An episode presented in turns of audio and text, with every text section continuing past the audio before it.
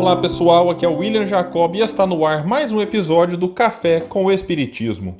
Trago para reflexão uma mensagem do Espírito Emmanuel intitulada Quem Serve, Prossegue. Ele está no capítulo 82 do livro Fonte Viva e foi psicografada pelo médium Chico Xavier. Disse o benfeitor: A natureza, em toda parte, é um laboratório divino que elege o espírito de serviço por processo normal de evolução os olhos atilados observam a cooperação e o auxílio nas mais comezinhas manifestações dos reinos inferiores. A cova serve à semente. A semente enriquecerá o homem. O vento ajuda as flores, permutando-lhes os princípios de vida. As flores produzirão frutos abençoados. Os rios confiam-se ao mar. O mar faz a nuvem fecundante. Por manter a vida humana no estágio em que se encontra, milhares de animais morrem na terra, de hora a hora, dando carne e sangue a benefício dos homens. Infere-se de semelhante luta que o serviço é o preço da caminhada libertadora ou santificante.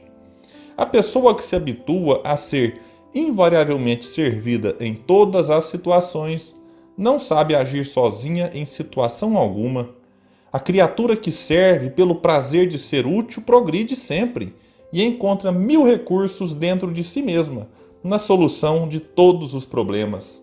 A primeira cristaliza-se, a segunda desenvolve-se. Quem reclama excessivamente dos outros por não estimar a movimentação própria na satisfação de necessidades comuns, acaba por escravizar-se aos servidores estragando o dia quando não encontra alguém que lhe ponha à mesa. Quem aprende a servir, contudo, sabe reduzir todos os embaraços da senda, descobrindo trilhos novos. Aprendiz do Evangelho que não improvisa a alegria de auxiliar os semelhantes, permanece muito longe do verdadeiro discipulado, porquanto o companheiro fiel da Boa Nova está informado de que Jesus veio para servir e desvela-se a benefício de todos até ao fim da luta. Se há mais alegria em dar que em receber, há mais felicidade em servir que em ser servido. Quem serve, prossegue, finaliza o benfeitor Emmanuel. Que belíssima mensagem, meus amigos e amigas, que reforça a importância do serviço ao semelhante e nos mostra que a própria natureza nos oferece inúmeros exemplos disso. Jesus não apenas nos convidou a amar o próximo, como deu seu próprio testemunho. Ele, que poderia ter nascido num palacete, tido uma legião de servidores a lhe oferecer tudo do bom e do melhor para que ele não precisasse se esforçar nas mínimas coisas, escolheu nascer num lar pobre, filho de pais simples e modestos, para mostrar que até ele o espírito mais puro que Deus nos ofereceu para servir de guia e modelo à humanidade, veio para servir e não para ser servido.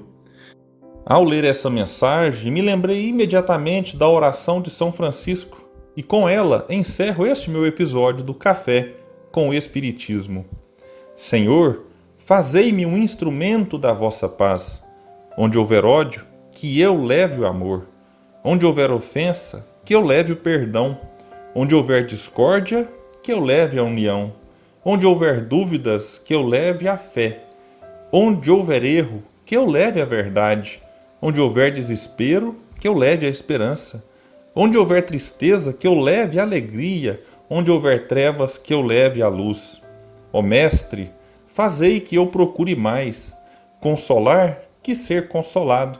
Compreender, que ser compreendido.